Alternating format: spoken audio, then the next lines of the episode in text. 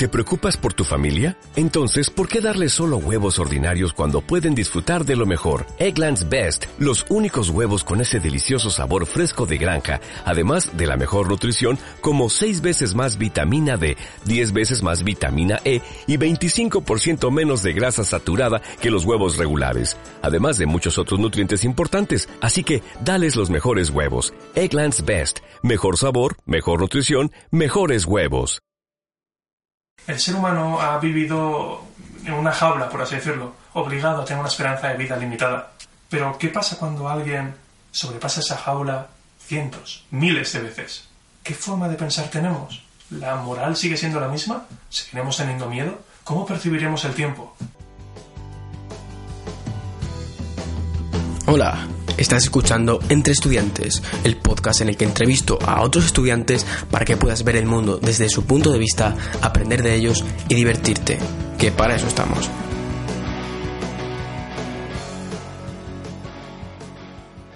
Bueno, David, bienvenido. ¿Qué tal, Gracias, tío? Yo perfectamente, la verdad. Encantado de hacer esta entrevista contigo. Genial. Bueno, vamos ya con la primera pregunta. Adelante. El año pasado tú estudiabas...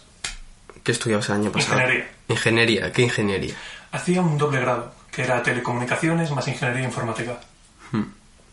Y lo dejaste, ¿verdad? Correcto. Cuando entré en esa carrera descubrí dos cosas. La primera, que la ingeniería informática era muy entretenida. Y la segunda, que odiaba con toda mi alma la tele- las telecomunicaciones. ¿Entretenida te refieres difícil o que te gustaba? No, que me gustaba. A ver, no es que fuera difícil, es que necesitabas disciplina para hacer la ingeniería. Claro. Eso sí, era muy gratificante. Veías que lo que aprendías podías llevarlo a cabo. La Es importante. Es muy interesante. Ok. Y entonces decidiste cambiarte a genética, ¿verdad? Correcto. ¿Por qué? ¿Por qué genética? Por vocación. ¿Por qué va a ser? ¿Tú sabías ya que te iba a gustar? No exactamente. Al principio quería hacer medicina, pero no tuve nota, por eso acabé en ingeniería. El caso es que cuando quería hacer medicina no quería hacerlo por salvar vidas, aunque parezca egoísta. Era porque me interesaba el cuerpo humano. Y siempre me daba cuenta de que tenía menos tiempo. No tenías tiempo para hacer algo, no tenías tiempo para otra cosa. En filosofía contaban como grandes filósofos en su corto periodo de tiempo de vida hicieron avances y siempre pensaba, no hay tiempo. Y luego, en una clase de biología, me enteré de cómo funcionaban los telómeros, cómo al final el envejecimiento se podía arreglar con genética. Todo el cuerpo humano se podía arreglar con genética. La genética es la informática de la biología. Así que cuando me enteré de que había genética y que solo tenía que hacer un pequeñito examen para intentar entrar, tuve que intentarlo, Fuiste a ello. por supuesto. Bueno, ¿quieres que te diga una cosa sincera? Sí. No dímelo. sabemos por qué hay envejecimiento. Se llama teoría del envejecimiento cuando lo estudies. Entonces también te quería preguntar qué, qué es lo que más te gusta de, de tu grado de genética y lo que menos te gusta. Lo que más me gusta, Sí. en realidad es súper simple. Estoy estudiándolo. Algo que me ayuda al objetivo que tengo. Eh, quiero decir, como ya sabes, me gusta la informática, lo he comentado al principio de esta entrevista. Imagínate, imagínate por un momento dado que te gusta la informática, quieres mejorar al cuerpo humano, por así decirlo, evitar problemas en el cuerpo humano, y te dicen, oye, se puede programar el cuerpo humano. ¿No se te desorbitarían los ojos? Es por eso que Es como genética. mezclas genética, mezclas informática y ya tienes lo que quieres. Lo tienes todo. Ahí está. Actualmente para curar a alguien nos vemos obligados a hacer el mal menor, por así decirlo. Cortamos el cuerpo para cerrarlo con mayor eficacia. Al operar un cerebro lo que se hace es abrir el cráneo y empujar con aire las células neuronales, el cerebro mismo, y luego allí cortas el tumor o haces lo que tengas que hacer. El caso es que, ¿por qué tenemos que hacer un mínimo de daño? Con la genética podemos hacer que absolutamente no se tenga que hacer ninguna intervención. Podemos curarlo todo, arreglarlo todo y también destrozarlo todo. Ya, pero una vez que el daño está hecho, ¿cómo vas a cambiarlo con los genes? Nada, es muy fácil. Solo tenemos que mejorar. No es simplemente arreglar, podemos mejorar, dar el siguiente paso. Pongamos un ejemplo. Eh, imaginemos por un segundo que llevamos miles de años estudiando genética, ¿vale? Entendemos cómo funcionan todos los genes. Lo sabemos todo en lo que se refiere a este campo. Y nos encontramos con un paciente que ha tenido una gran herida en el estómago. El estómago está prácticamente destrozado. Entonces, hacemos terapia genética con él, le mantenemos con vida, obviamente, con la medicina actual, pero hacemos terapia genética para que su eh, regeneración celular sea mucho más rápida, para que sus defensas estén mucho más potentes. Se regenerará, se curará y todo irá bien. Hasta podríamos hacer que vuelvan a crecer mi- miembros perdidos. Sí, o sea, es ilimitado al final el poder. Las enfermedades desaparecerían. ¿Sabes por qué el cáncer es tan peligroso? Son células humanas que aparecen espontáneamente y son prácticamente indestructibles. ¿Y por qué son así? Pues porque fallan los genes. ¿Y qué hace la genética? Pues puede arreglarlo. o modificarlo. Si hiciéramos. La, mejoría que se puede hacer en el cuerpo humano es ilimitada. Claro, hay que se necesitan muchos años de estudio para alcanzar ciertos niveles. Se necesitan muchísimos Muchísimo. años de estudios. A ver, esto va exponencialmente. Mm. Lo que quiere decir que lo que antes se tardaba 10 años, ahora se pueden tardar 5, mañana 2. Aquí tenemos dos grandes problemas, en mi opinión. El primero es que éticamente no está bien comprobar experimentos en el ser humano y, y es correcto. Está mal, no puedes sacrificar a 100 humanos para un pequeño avance. Por eso utilizamos Drosophila melanogaster, por ejemplo, en distintos organismos modelos que pueden darnos ideas de los genes. Pero, en mi opinión, esto atrasa los avances, obviamente. Pero no se puede hacer nada. La ética está ahí. No puedes ir creando bebés para manipularlos esperar a que crezcan. Por Dios. Haces clones y luego lo- los modificas. Es interesante porque todavía no tenemos una tecnología de clonación bien desarrollada. Siempre hay problemas. Pero yo creo que la, la ética es la mayor oposición, por así decirlo, a- al avance. No creas. No. No sabemos la mayoría de, de lo que hacen los genes. Conocemos pocos, sí, sí. porque son importantes. Ni siquiera sabemos cómo están interrelacionados todos. Si al final una sola característica está determinada por muchísimos genes Mm. y ya casi que ni determinada, porque luego está la epigenética y está el efecto del ambiente en esos genes, cómo interactúan, Correcto. Y que no es determinismo genético, ¿sabes? la epigenética misma también marca bastante. Sí. Ahora estábamos mirando cosas que ocurren en la molécula de ADN, pero ¿y las cosas que están fuera? Hay muchas opciones. Y eso porque no hablamos ya de mitocondrias. Pero bueno. Continúa con tu entrevista, por favor. Y no me has dicho lo que menos te gusta. Es verdad, lo que menos me gusta Sí. hmm, es bastante probable que lo que menos me guste de la carrera sea el hecho de no ir directo al grano. Pero obviamente hay que absorber primero conocimientos que no son eh, la punta del iceberg, pero son necesarios para entender el resto. Entonces sí que hay alguna asignatura que estás semi aburrido y dices... Pero cuando estudias vas encontrando el gustillo. Un ejemplo de esta situación sería quizás... Por ejemplo, actualmente tenemos una asignatura que es inglés científico. Dices, sí, es necesario, es importante, lo vamos a necesitar sí o sí. Pero lo estás estudiando y haces un... Muy aburrido. Sí.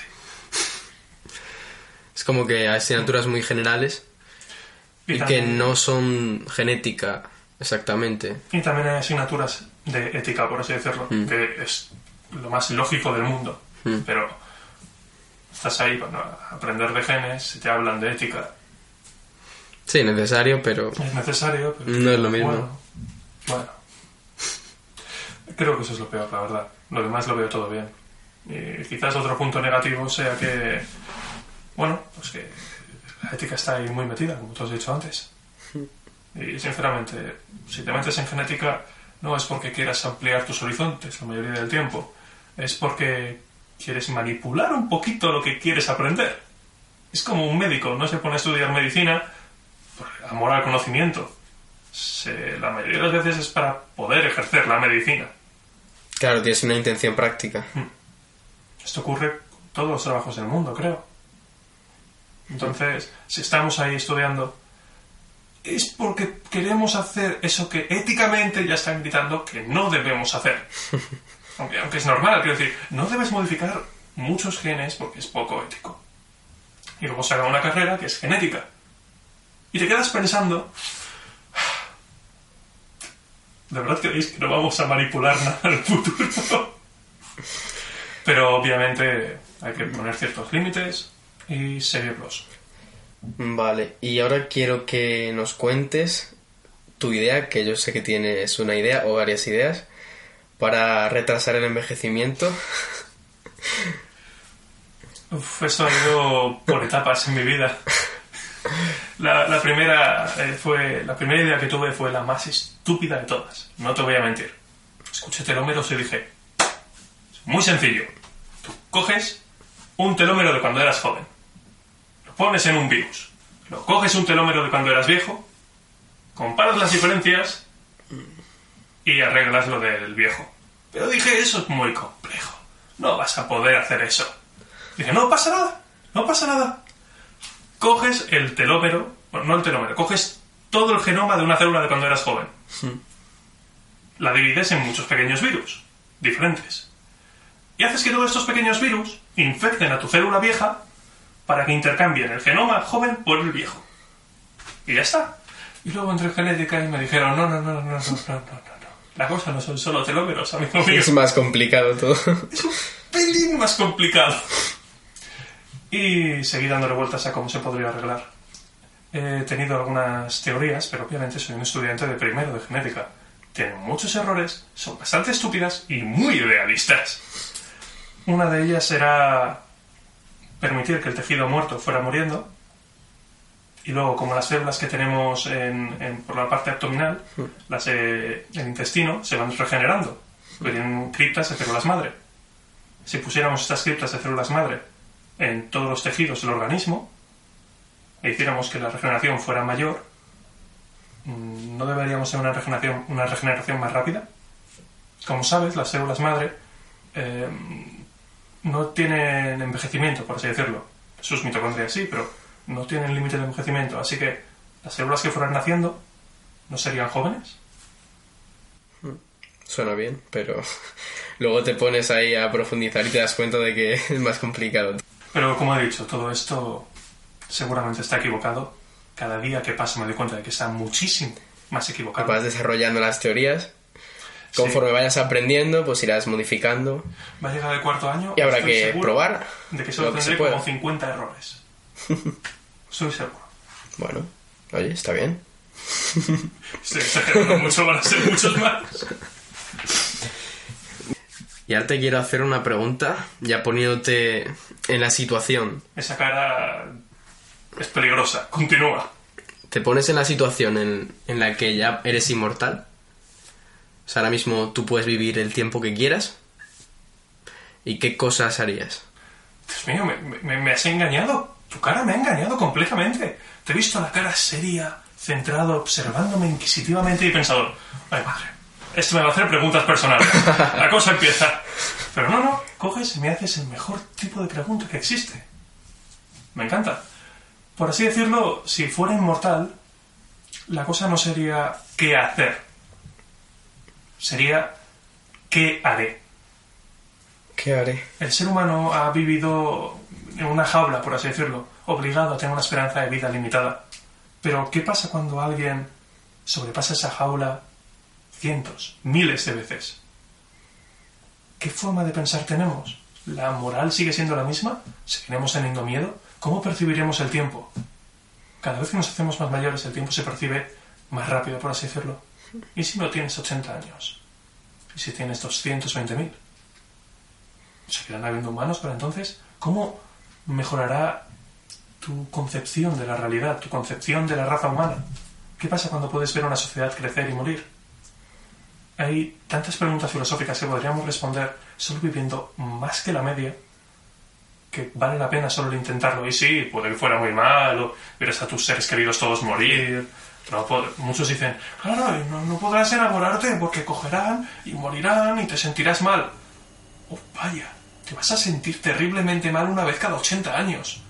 Uf, menos mal que la memoria humana puede aguantarlo, ¿eh?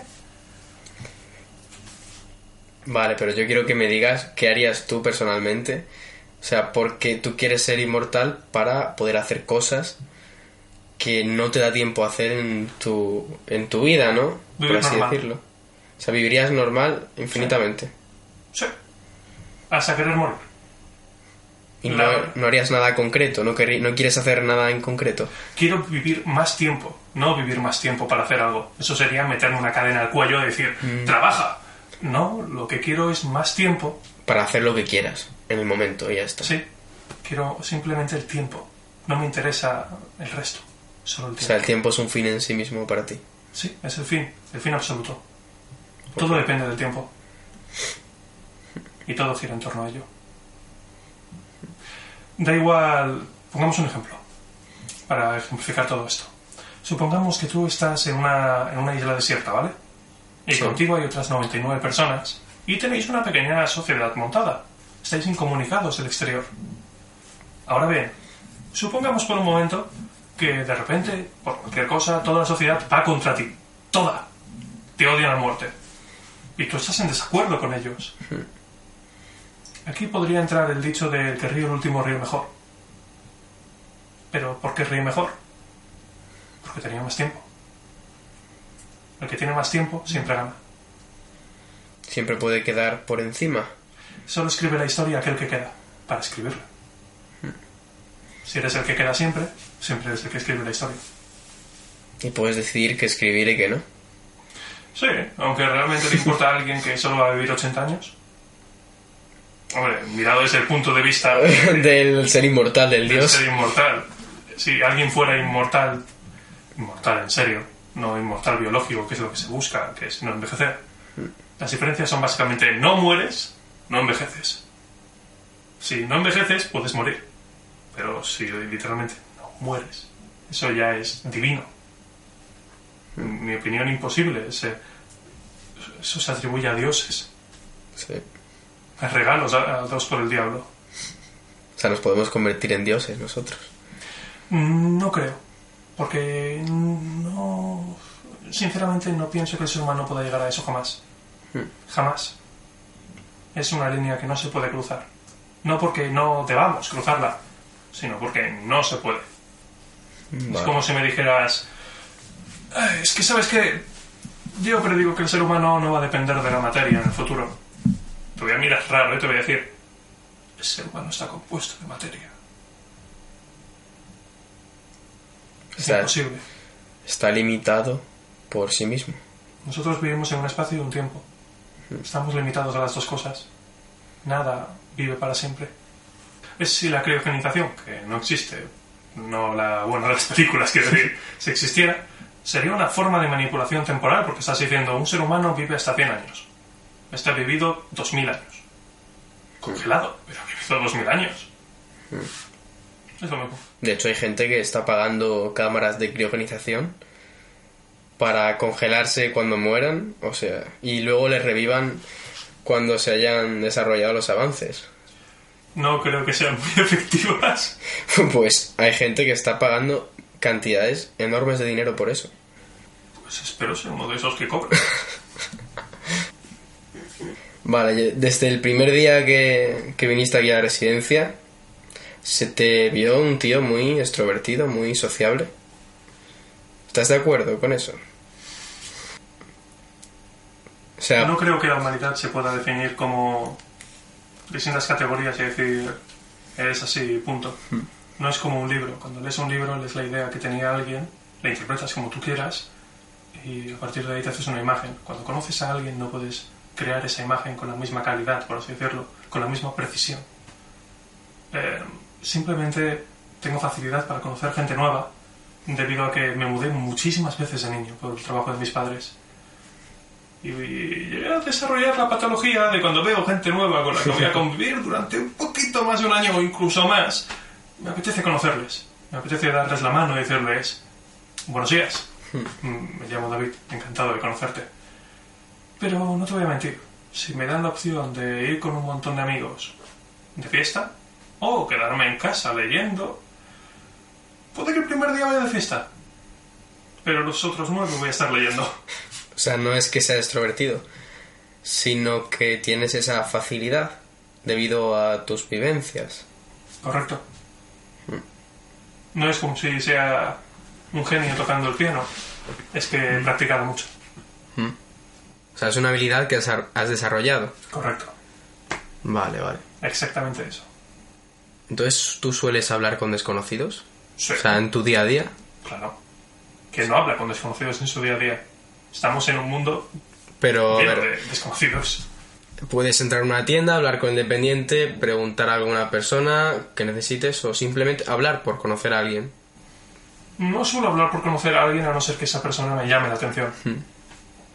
Eh, si tiene un- una corriente de pensamiento diferente a los demás, quizás me llama la atención y digo, espera, espera, espera, ¿qué estás diciendo? Si lo escuchas, ¿no? Si escuchas algo... Claro.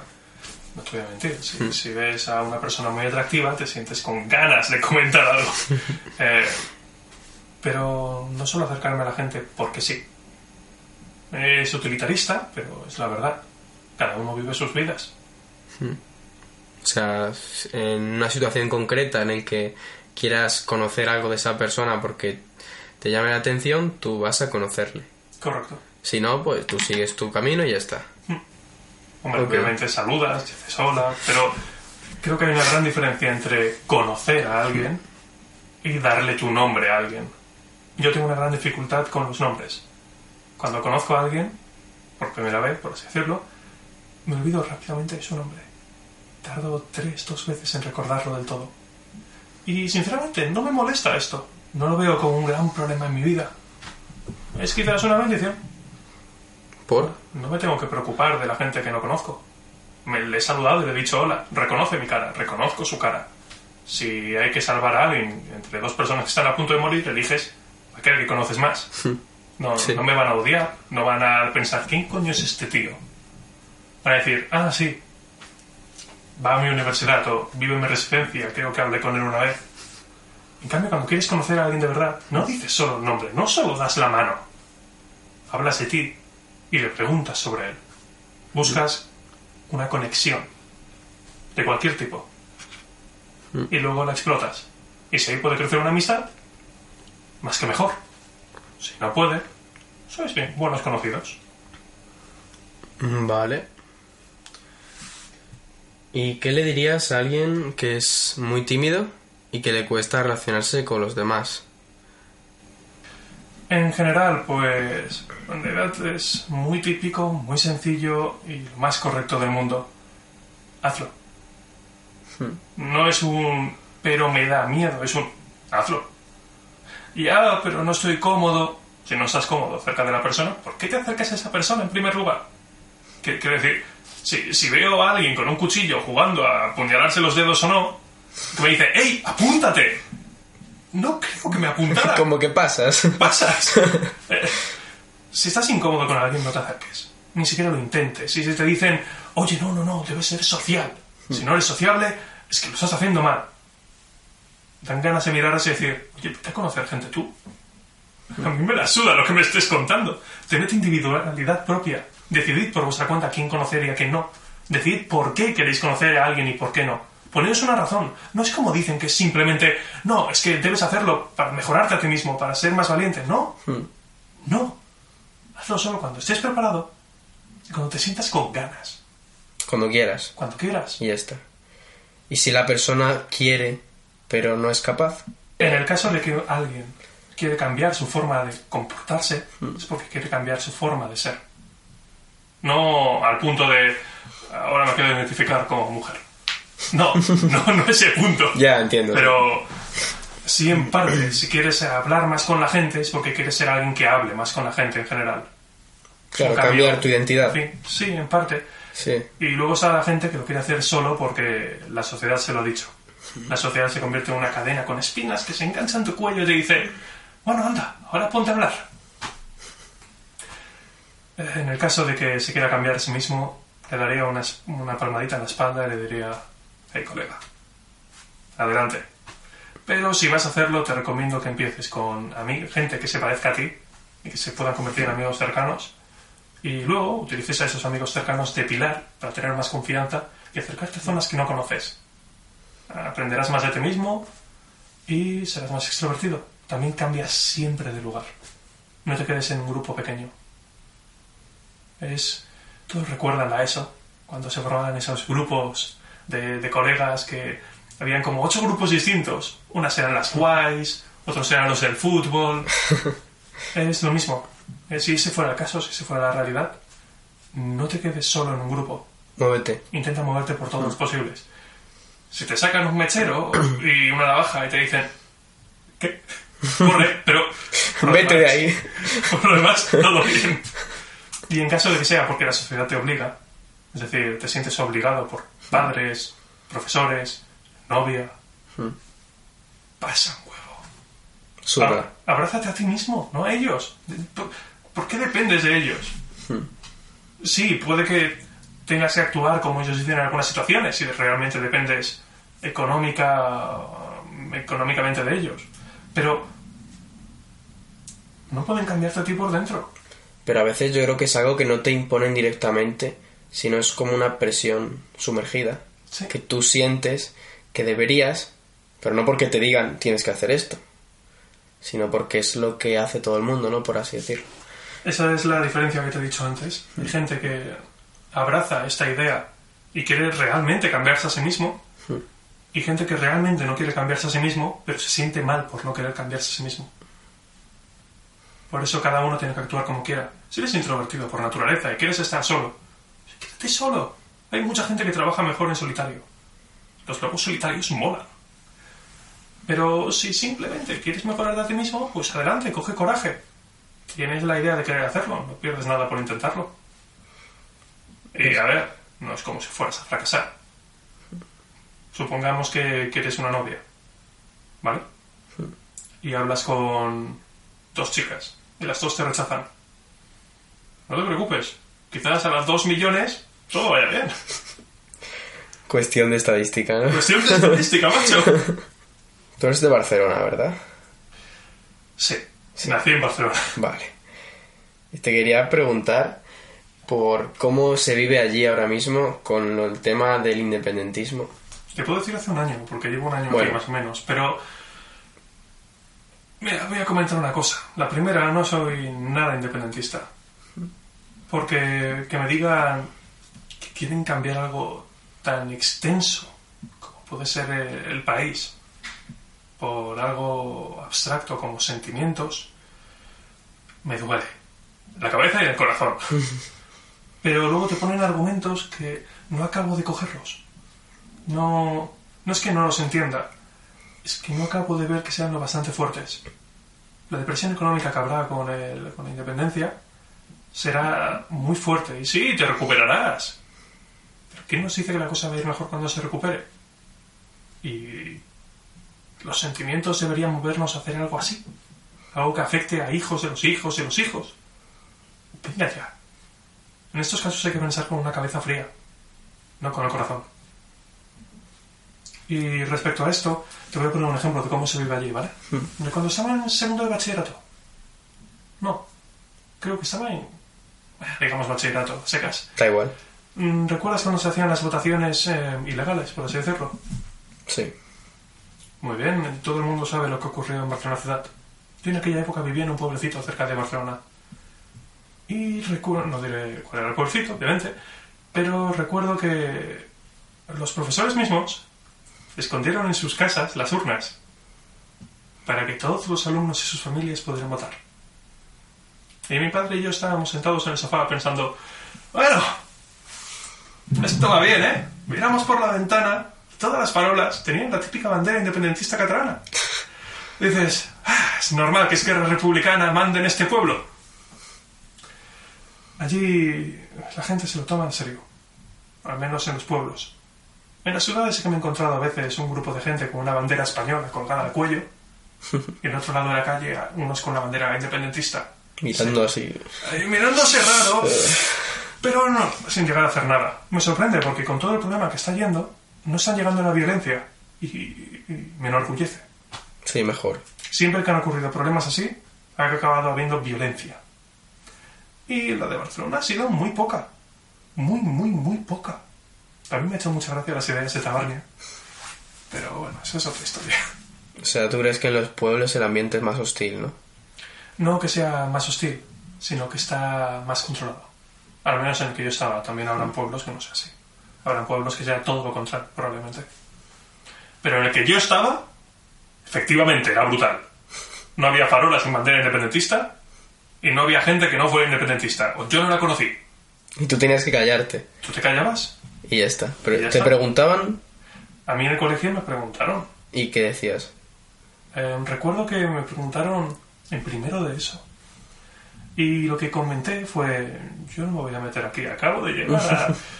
Bueno, es que esto habría que explicarlo. Eh, me fui seis años a vivir a Burgos y luego volví a Cataluña. Me he mudado mucho, ya te lo he dicho.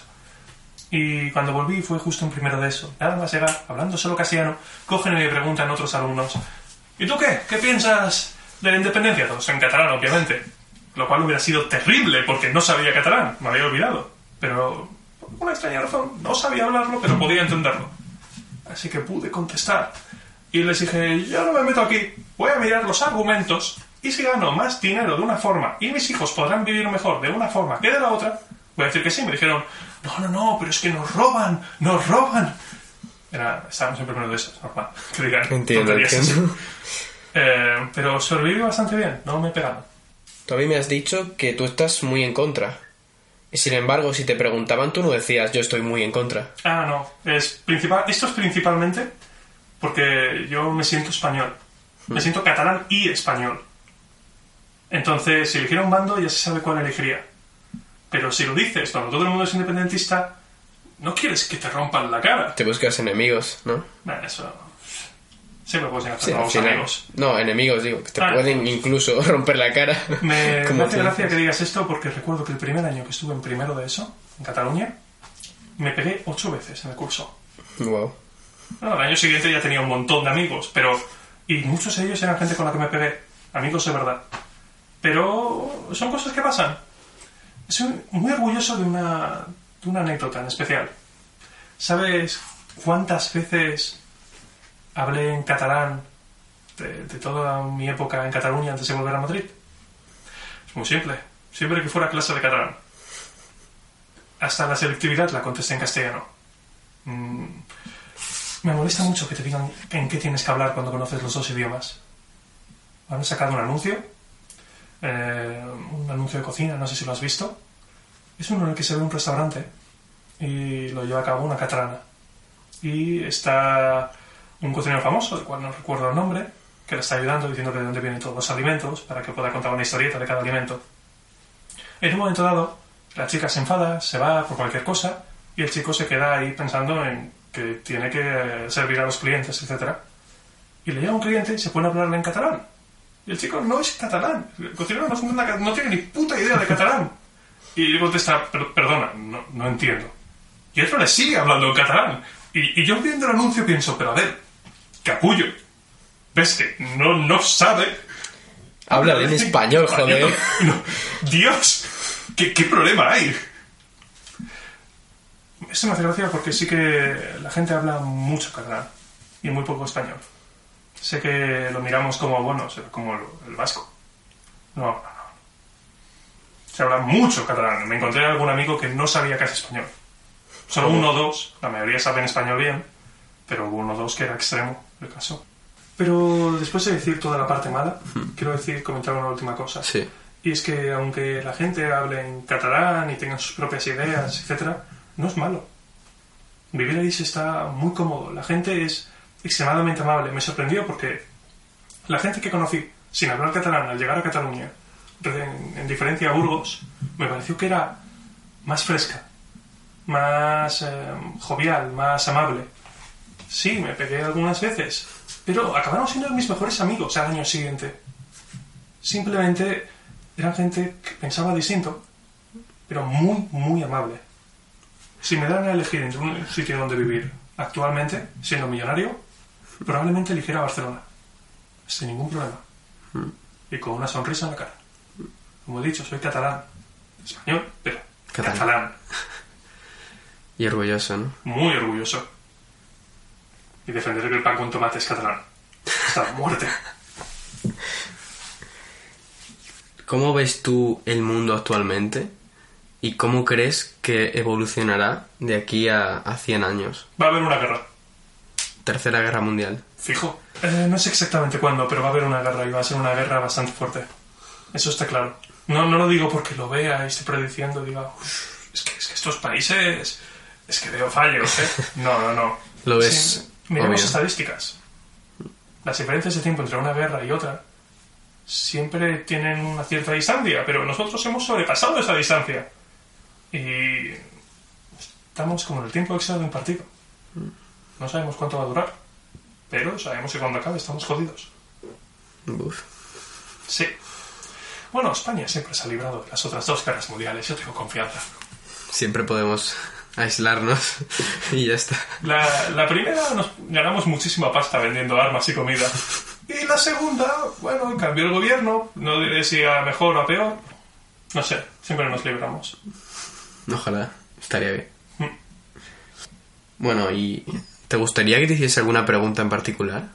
Mm, ¿O querrías hablar de algún tema? ¿Cómo ves el mundo? La pregunta que me hiciste antes era la que quería. Sí. Lo de la guerra. Creo que no.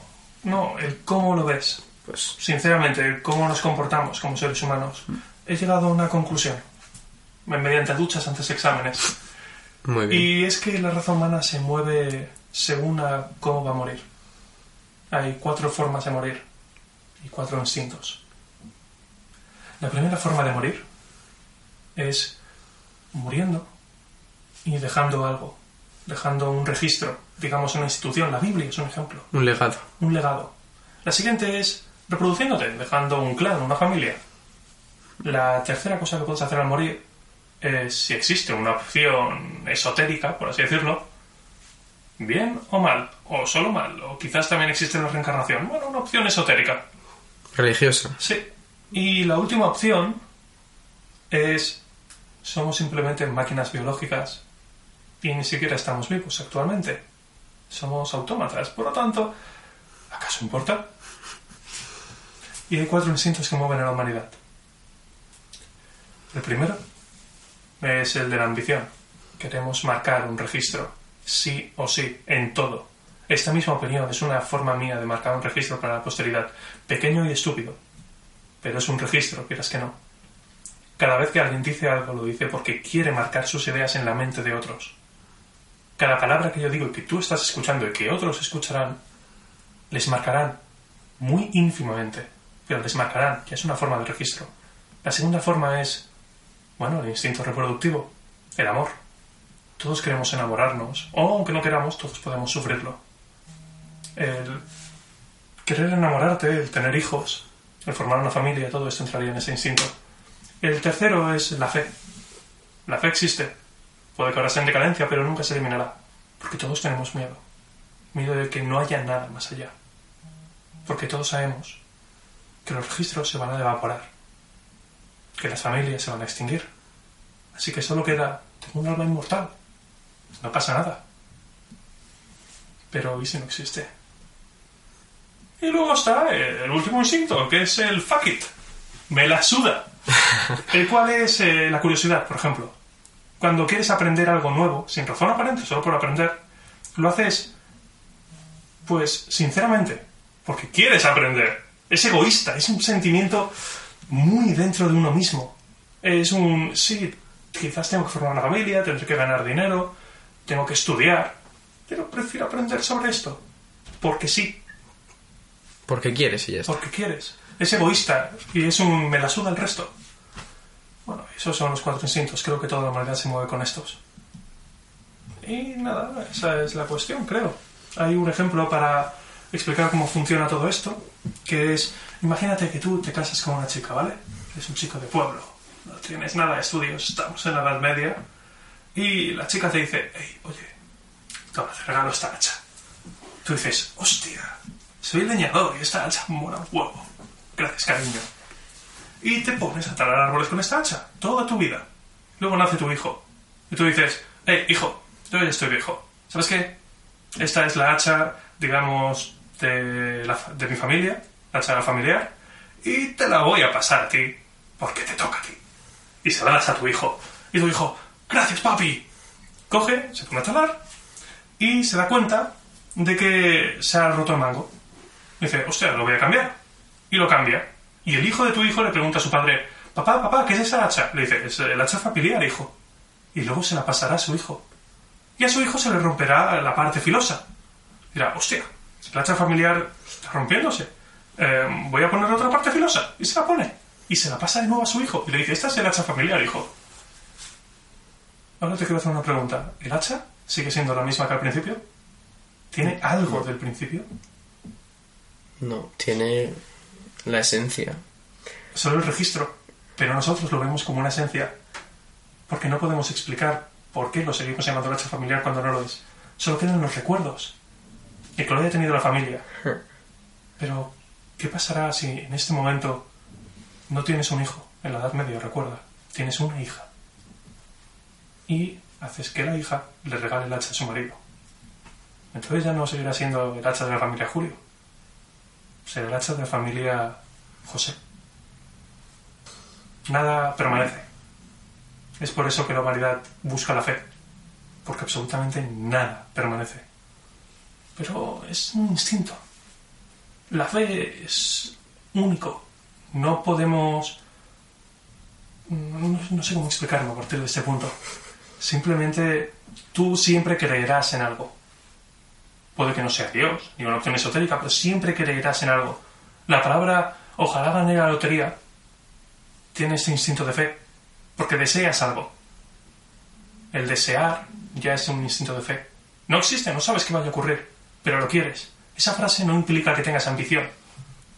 Implica que deseas tener poder para hacer esta ambición. Es distinto querer el poder a desear querer el poder. Y yo creo que ya llevamos mucho tiempo, entonces quiero que mandes un mensaje a las personas que nos están escuchando. Si les quieres decir algo, dejarles con, con un mensaje, pues el micro es tuyo. Dicen que ser orgulloso está mal. Hmm, es una buena idea. Pero os voy a decir que seáis tan orgullosos como podáis. Hagáis lo que os dé absolutamente la gana mientras os haga felices. Porque si vosotros no vais a dar un paso por vosotros mismos, ¿quién lo va a hacer? Yo. Así que levantad el culo y haced lo que queráis. Ahí estamos. Ahí estamos. Y ahora me gustaría que nominases a dos personas que te gustaría que entrevistase. El otro David, David Baños. Sí. Te voy a dar dos opciones en chicas. O Federica. No sé, voy a, voy a hacérsela a Federica. Será entretenido ver cómo piensa un italiano de todo esto. Perfecto. Bueno, pues un placer tenerte aquí. Encantado de entrevistarte. Esperemos que a la gente le guste, seguro que sí. Y hasta aquí el episodio de hoy.